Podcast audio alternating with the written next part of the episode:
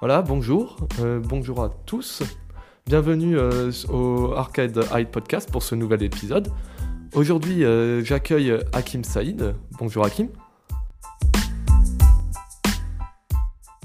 Bonjour Lucas, bonjour tout le monde. Donc, Hakim est maintenant mon cinquième invité dans cette émission. Et particularité que l'on verra avec lui aujourd'hui, il est la première personne du Arcade Hype Podcast qui est freelance sur l'IBMI. Donc avant d'atteindre ce point-là qui va constituer, je pense, le cœur de, de cet épisode, j'aimerais que tu te présentes un petit peu, Hakim. D'accord. Alors, je m'appelle Hakim Saïd, j'ai 35 ans. Je suis né à Tunis, j'ai grandi à Tunis et je suis venu en France en 2018 pour euh, aider un peu ma femme à, continuer ses études euh, en doctorat en chimie industrielle. Entre-temps, euh, hasard, je, me lance dans la recherche de, de métiers par rapport à, à mon diplôme. J'ai un diplôme de licence en haute études commerciales et euh, malheureusement, je trouve pas le boulot adapté. Et euh, pur hasard, une amie à ma femme me propose de voir euh, la pépinière au CSI et de voir la reconversion sur le, le monde de l'IBI. Donc, Déjà, on pose les bases. C'est un parcours assez intéressant, assez atypique. Si je devais essayer de reprendre dans l'ordre un peu les choses, tu as dit que d'abord tu es passé par HEC, c'est ça? Euh, IHEC, c'est un peu l'HEC euh, euh, de, de, la Tunisie en fait. C'est l'école euh, de commerce de référence en Tunisie. Ok, donc dans un premier temps, tu te destinais plutôt à une carrière dans le commerce. C'est ça. oui, vu, on reviendra un peu vers, sur ça parce que par rapport au freelance, mais toute ma famille est entrepreneur. Mon père était entrepreneur et avait sa propre boîte. Et donc, il m'a poussé plutôt à aller vers euh, ses études commerciales et aller vers le même chemin que lui de l'entrepreneuriat. Donc, euh, c'était les études adaptées à ce que mon père voulait que je fasse. On va dire ça comme ça. belle piété filiale quelque part. Et, euh, donc, tu as dit que tu as rejoint ta femme et que c'est là pendant ta recherche de, on va dire, de travail que euh, tu as entendu parler euh, de la pépinière au CSI. C'est pas la première fois qu'on en entend parler ici, de la pépinière au CSI. Mais euh, est-ce que, est que tu peux m'expliquer un peu comment est-ce que c'est, on, en arrive à la situation où c'est une amie de ta femme qui te présente un peu la pépinière? D'accord. Donc quand je suis venu ici, j'ai pas, par rapport à mon expérience et par rapport à mon diplôme, j'ai pas trouvé réellement le boulot adapté qu'il me fallait ou qui me motivait. Et je me suis dit, pourquoi pas l'informatique et le développement Parce que je me suis dit, au moins, sur ça, c'est fun, on va développer et le résultat, la satisfaction, on va l'avoir directement. Et c'est ce que je recherchais dans un métier, dans un boulot, en fait. Et donc, euh, j'ai commencé à chercher dans l'informatique. Et j'ai regardé un peu partout, hein, sur Internet, euh, sur les propositions de Pôle emploi, etc. J'ai trouvé beaucoup de choses, euh, notamment des, euh, des, formations sur Salesforce, etc. Et par hasard, une amie de ma femme, qui elle aussi était doctorante, mais dans un autre domaine, dans un autre domaine, et a fait la reconversion au CSI, m'a proposé de voir cette formation et, et de voir de quoi il s'agissait, de et, de, et si ça, m'intéressait. Du coup, j'ai directement regardé, j'ai vu un peu le marché de la S400, ce que ça représentait, est-ce qu'il y avait de l'avenir ou pas. Et euh, finalement, je me suis orienté vers ça parce que oui, j'ai vu directement que ça pouvait être intéressant, la S400, l'IBMI, parce que euh, finalement, si, si on se mettait à se reconvertir euh, en quelques mois pour des langages qui sont qui sont proposés dans des cycles d'études un peu plus longs, où on sort avec un master ou un diplôme d'ingénieur, on va se mettre en concurrence euh, en trois mois de formation avec ces gens-là. Et je pense que sur le marché de l'emploi, c'est pas intéressant pour nous, les gens de la reconversion. Donc, je suis plutôt allé, euh, j'ai plutôt opté pour un marché où il y a un manque euh, de ressources, où on pouvait se distinguer plus rapidement et plus facilement. Ah, on sent que tu as gardé euh, l'esprit euh, côté euh, IHEC où on identifie le marché, on sait se positionner rapidement. Il y a une approche presque marketing de la chose, j'ai envie de dire. C'est ça. Oui, oui, oui, oui, tout à fait. Je vais pas te le cacher. C'est euh, ça. On pense à son avenir après tout. Oh, et c'était très... Apparemment, ça a l'air d'être bien pensé. Hein.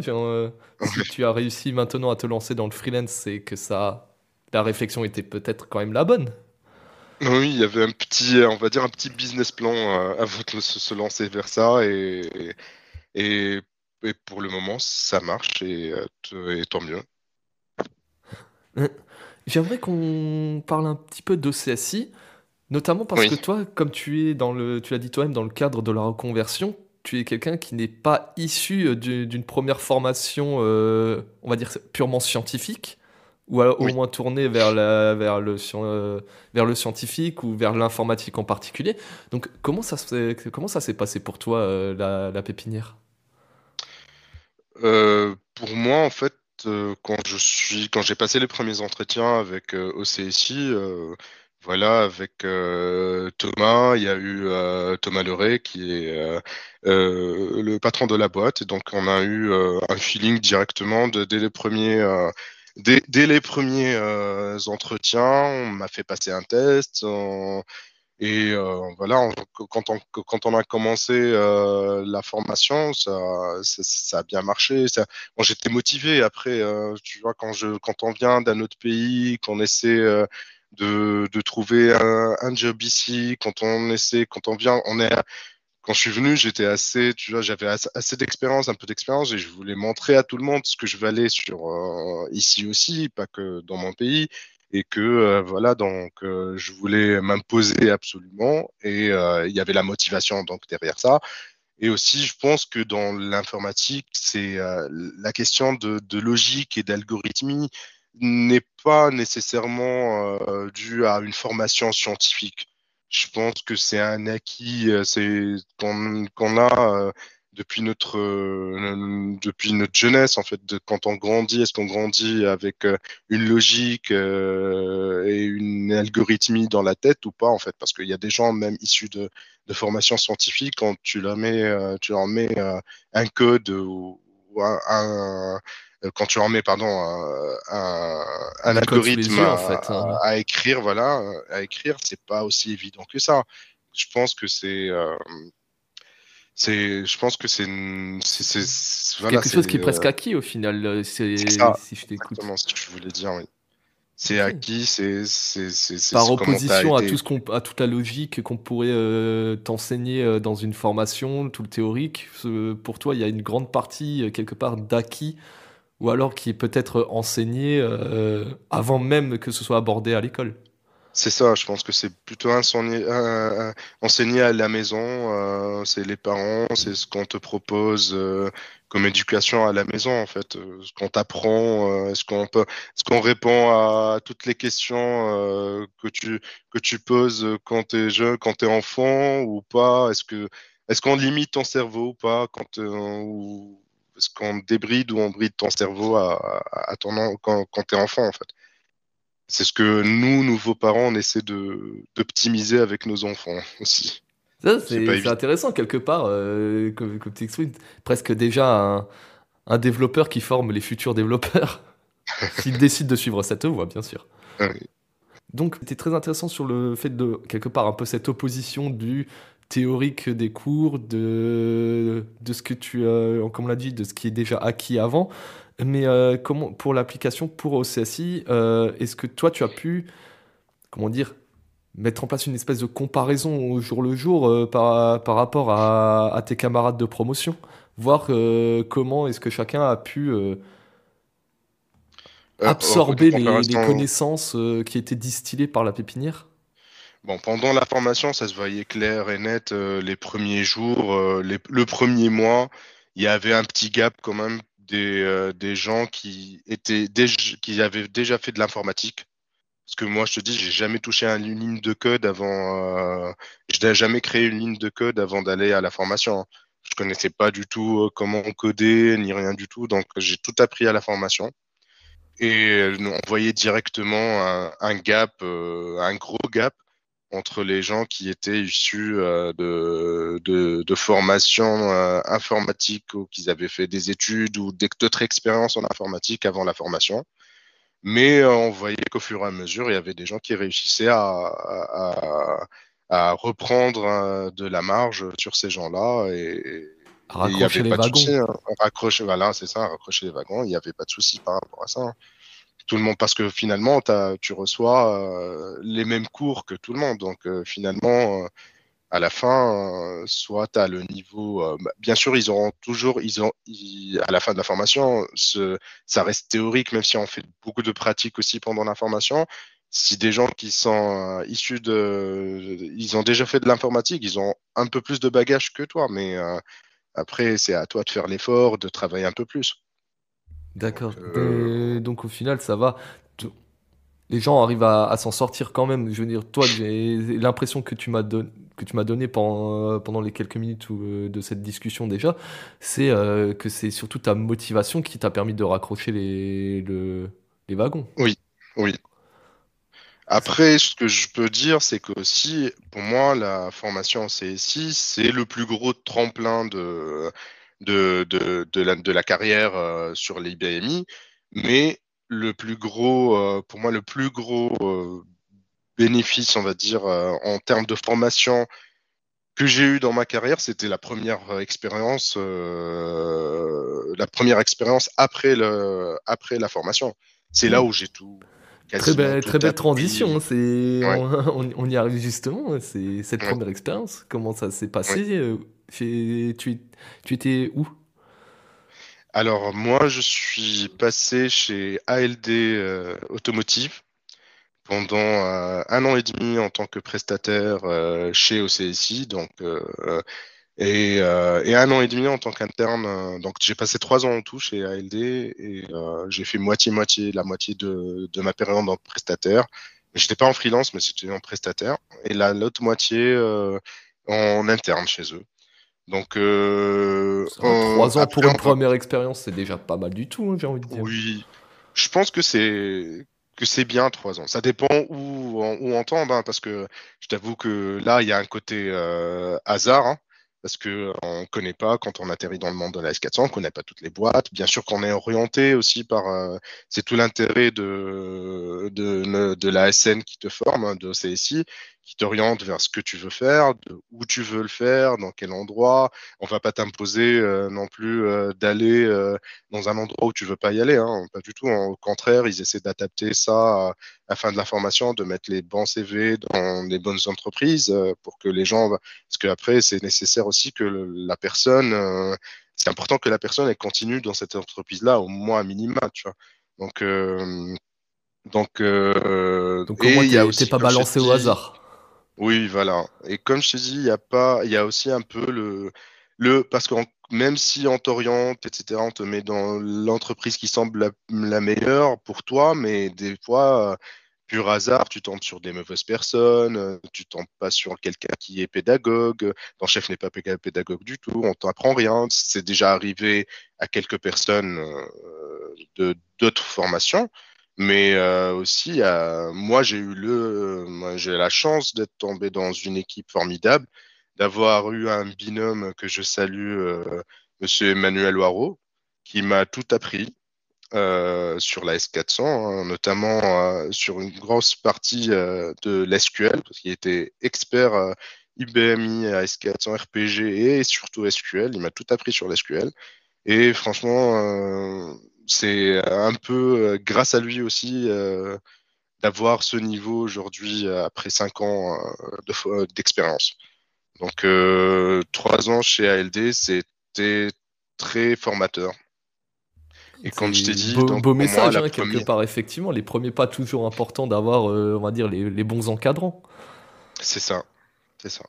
Donc la première expérience pour moi c'est la base pour le reste de ta carrière. Donc, euh, les gens qui, sortent de la formation, euh, je pense qu'ils devront réfléchir, ils doivent réfléchir de cette manière s'ils veulent continuer, s'ils veulent faire beaucoup de, de, de qui, qui veut faire une grosse marge de progression, c'est euh, mettre à côté un peu aussi le, confort, essayer de sacrifier les deux, trois premières années, quand tu sais que c'est une boîte formatrice et euh, que tu vas euh, acquérir beaucoup d'expérience derrière et beaucoup de connaissances, euh, beaucoup de connaissances techniques, Vas-y, fais-le. Ah, effectivement, là, euh, je retrouve vraiment l'esprit du commercial qui a déjà quelque part préparé sa carrière, qui connaît les, les sacrifices à faire par avance. Il y a cette partie-là, il y a aussi la partie que dont je t'ai parlé au départ, c'est que je suis pas d'ici, hein, tu vois. Donc quand tu arrives, tu, tu, dois un peu t'imposer. Hein. C'est pas par rapport à la France, mais par rapport à n'importe quel pays dans le monde. Hein. Quand tu viens, t'es étranger dans un pays, tu dois euh, essayer de t'imposer hein, dans, le, dans, le monde de l'emploi. La, la volonté de vraiment faire ses preuves que tu avais évoquées. C'est ça. Là, on vient d'évoquer tes trois ans euh, chez, chez ALD. Et c'est après ces trois ans que tu as décidé euh, de te lancer en freelance? Non. Non, il y a eu encore autre chose entre temps. Oui, oui, oui. Euh, après trois ans, je pense que pour moi, c'était la ma réflexion, c'était euh, c'était sur trois ans, je voulais après trois ans, je voulais quand même voir comment tourner parce que j'avais euh, fait un peu le tour chez ALD. Je voulais voir comment tourner la S4. J'avais déjà l'idée de freelance en tête hein, dès le départ. Comme je t'ai dit, c'est un petit business plan que j'avais. Et mais mais, mais c'était un peu trop tôt pour moi, je pense parce que à après trois ans, je pensais que je, je, je, je, savais pas comment la S400 tournait dans d'autres boîtes. Je connaissais que ALD. Je connais que les, euh, les process d'ALD. Il fallait que je vois en fait, une autre boîte, comment ça tournait, comment les gens utilisaient de la, S400 d'une autre manière pour, euh, pour, avoir un peu plus d'expérience. Donc, au final, c'était ça ta première étape, c'était multiplier les premières expériences sur IBM, IBMI ou AS400 euh, selon mm. l'usage et, les, oui, multiplier aussi multiplier, on va pas dire multiplier parce que j'ai fait juste une boîte après, euh, après ALD et ensuite je suis passé de freelance. Donc c'était deux boîtes euh, avant euh, ma première mission en freelance où je suis aujourd'hui. Donc moi c'était aussi le fait de, de, de, voir la S400 comment ça peut tourner dans d'autres boîtes à, part, à, partir de ma première boîte et aussi euh, le fait de euh, comment dire de, de me tester moi-même en fait parce que c'est euh, c'est important aussi de savoir parce que quand, tu passes en freelance c'est pas quand, tu passes en CDI hein, quand, tu signes un CDI généralement les boîtes ils ont quand même cette ils te laissent un peu plus de temps d'adaptation tu vois. Quelques mois peut-être ou ou même il y a des gens quand tu es junior on te laisse un an donc, pour voir comment tu t'adaptes, comment tu vas euh, comprendre le métier, le, fonctionnel. C'est très important de comprendre le fonctionnel, le fonctionnel quand tu atterris dans une nouvelle boîte. Et là, euh, et, là, je voulais me tester sur ça. Voir, euh, je voulais pas prendre de risque dès le départ, surtout que j'ai une famille. T'imagines, j'ai une fille, j'ai j'ai ma femme. Des responsabilités quand même. Voilà, exactement. Donc je peux pas me, je peux pas me, même si je suis joueur et que je suis entrepreneur dans ma tête, je peux pas prendre de, un, si grand risque euh, comme ça, tu vois. Donc, je suis passé euh, dans un, sur un autre CDI avec euh, le groupe Epner. Et qui c'est un métier totalement différent de celui de, ALD. C'est une boîte de logistique et, de transport et logistique. Et je suis resté un an avec eux. Et, et, voilà, quand je me suis testé, je me suis dit, voilà, les premiers mois, euh, j'ai pu un peu m'imposer, j'ai pu, euh, j'ai pu comprendre euh, le fonctionnel, même si c'est très très très compliqué la logistique, je trouve, par rapport à d'autres métiers. le comprendre, à faire mon boulot comme il faut, et je pense, et après un an, je, dans ma tête, j'étais prêt.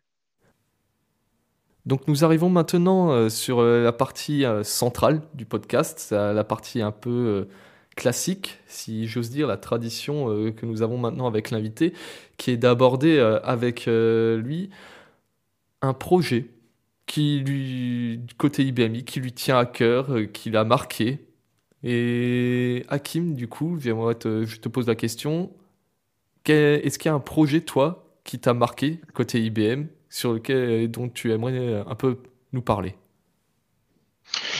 Euh, oui, Lucas, évidemment, je dirais euh, instinctivement mon premier projet. Et donc, parce qu'un premier projet dans une carrière, euh, et c'est très important, c'est le projet à travers lequel on passe un cap, on a plus de responsabilités, on commence à travailler en équipe. Et, euh, c'est le projet qui te permet de monter en compétence, grosso modo. Donc, euh, le projet, c'était un projet pour lequel euh, euh l'entreprise a beaucoup travaillé et, euh, et le besoin, c'était que le client il puisse, à travers les interfaces web et mobiles de, l'entreprise, pouvoir renouveler les contrats de ses collaborateurs pour pouvoir euh, soit renouveler, soit prolonger les contrats. Pour les, on parle bien de location de véhicules pour cette entreprise-là. Et du coup, à travers l'interface web, aller sur les catalogues, aller sur les modèles, aller sur les détails des modèles. Et euh, moi, mon travail était de fournir euh, les données nécessaires à travers des requêtes SQL et des programmes RPG pour, euh, pour pouvoir pour l'affichage. Donc, c'était du back-end. Et, voilà, grosso modo, c'est ce que j'ai fait pour ce projet-là. C'est un projet, j'ai l'impression que on retrouve pas mal ces dernières années, c'est-à-dire le l'IBM a dans sa base de données toutes les infos nécessaires, et donc le, souvent le projet c'est de mettre à disposition ces informations depuis le web. C'est ça. Dans ce projet-là, du coup, on a utilisé des API web du côté front et pas des API. On a, et on n'a pas APIisé les programmes AS400. J'ai été amené à travailler sur d'autres projets où on APIisait euh, les, euh, les programmes AS400. Mais sur ce projet-là, non, c'était plutôt des API euh, web, front qui communiquaient directement à travers des paramètres qui appelait directement les programmes AS400 et, et requêtait pour aller chercher euh, les données détaillées à travers la base de données historique de l'entreprise.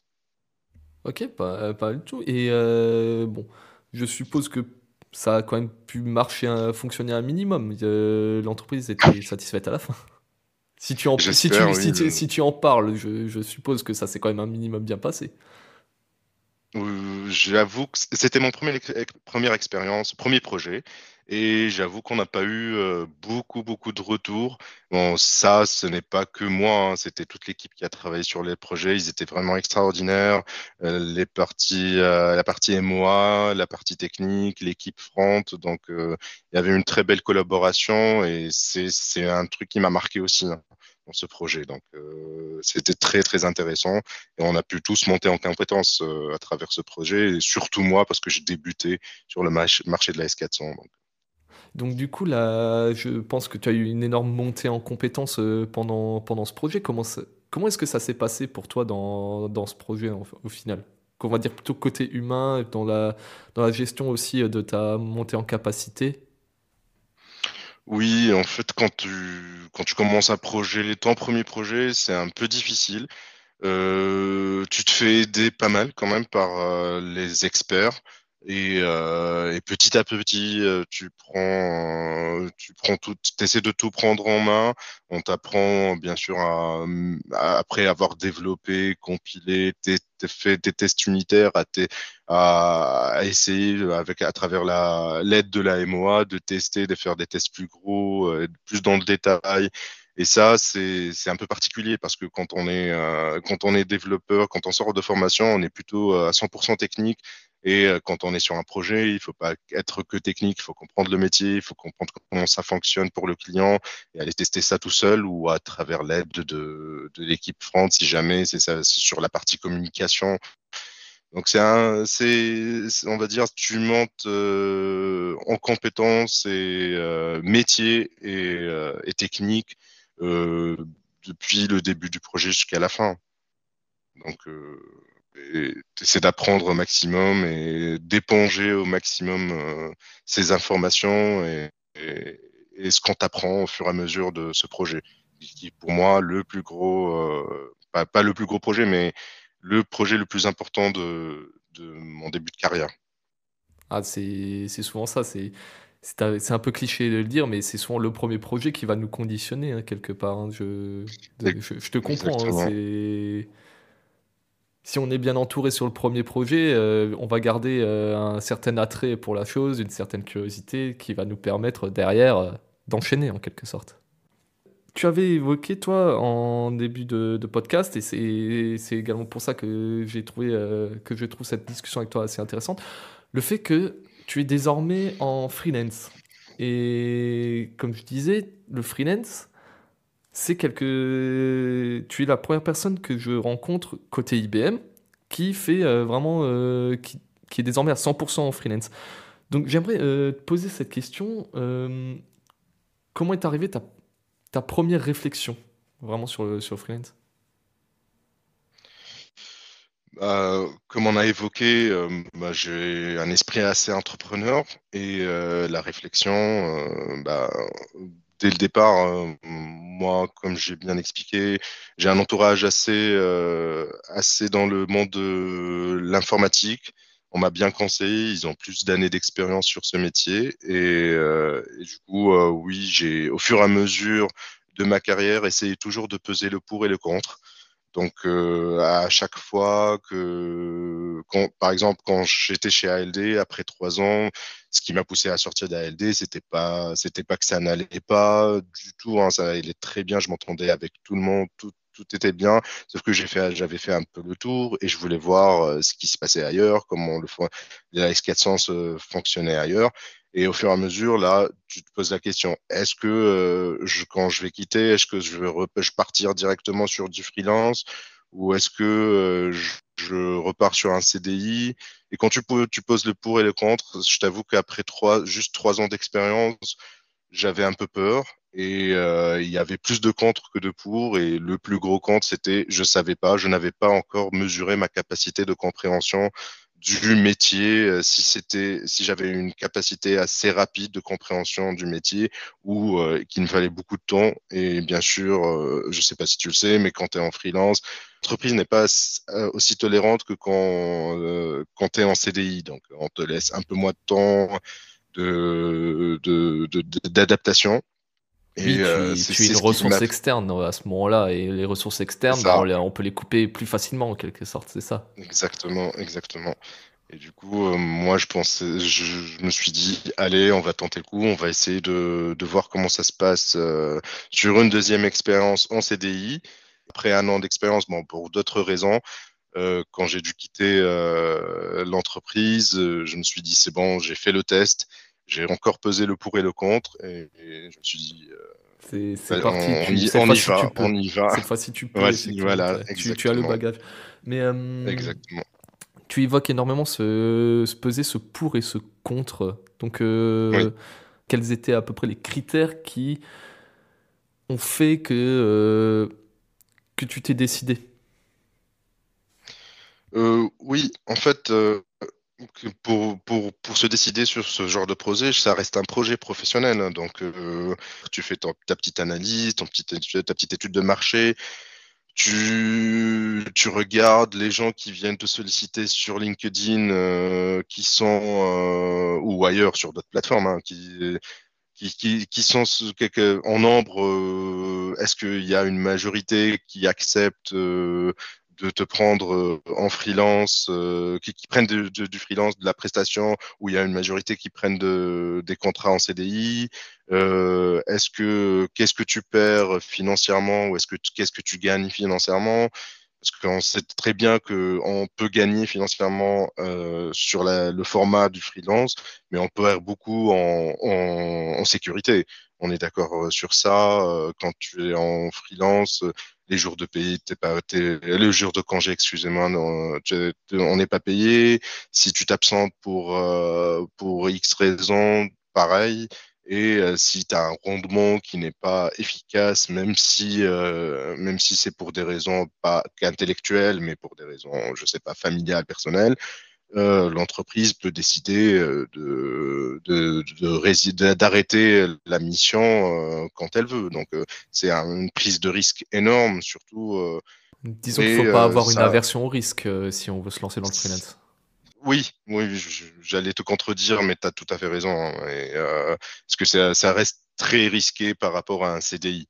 On est d'accord, mais mais voilà, donc euh, moi j'ai fait ce pour et contre et je me suis dit peut-être que là j'ai 35 ans et je suis encore jeune, je peux prendre ce risque, je peux euh, essayer euh, ce format-là et en plus comme je t'ai dit, j'ai beaucoup évoqué ça, je suis entrepreneur et ça me facilite, moi ça me va plus, ça va plus avec mm, Ta manière d'être. En fait. ma voilà, ma personnalité, ma manière d'être. Euh.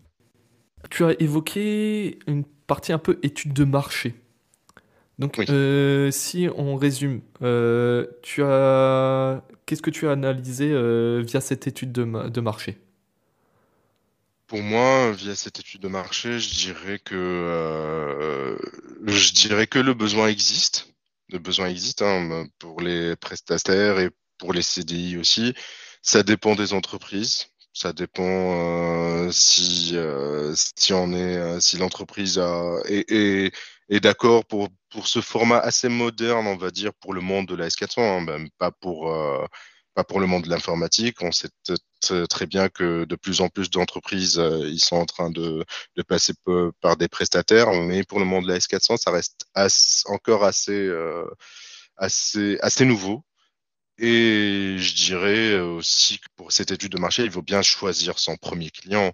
C'est euh, très très important. C'est très important parce que euh, si on choisit mal son premier client, on risque de non seulement de pas de pas être, euh, de pas être, comment dirais-je, convaincu de ce qu'on a fait, de, du choix qu'on a fait. Donc c'est à peu près c'est comme le projet que tu décrivais avant, c'est comme c'était ton premier projet, là c'est ton premier client, c'est ce qui va vraiment te conditionner pour la suite. Exactement. Mais c'est important, la première, euh, le premier client pour moi, c'est très important comme la première expérience quand tu sors de, euh, quand tu sors de formation. Ça conditionne le reste pour moi. Ok.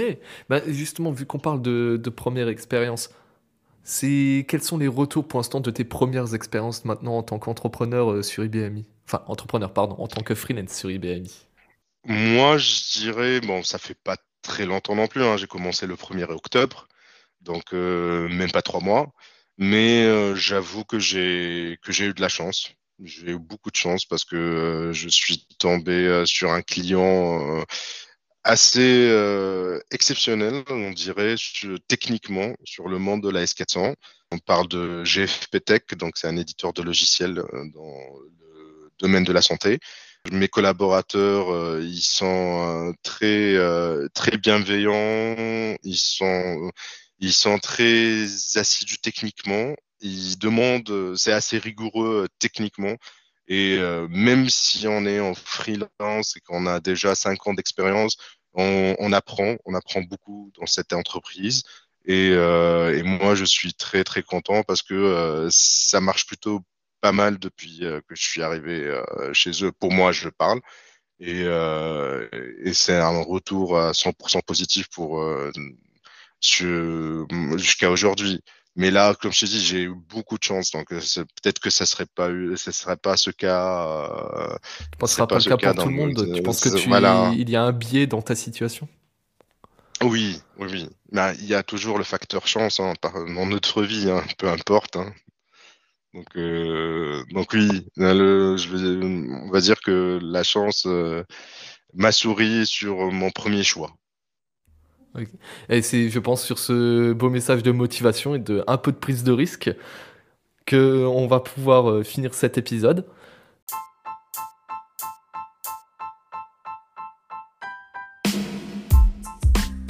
J'aimerais donc te remercier, Hakim, d'avoir accepté l'invitation du Arcade Eye Podcast.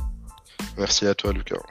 Et merci à tous nos auditeurs, nos auditrices qui continuent de nous écouter. Et pour finir, encore un grand merci à mes collègues et à Myriam notamment euh, qui m'aident à la préparation de ce podcast. On se retrouve euh, au prochain enregistrement et d'ici là, euh, bonne fête encore une fois et amusez-vous bien.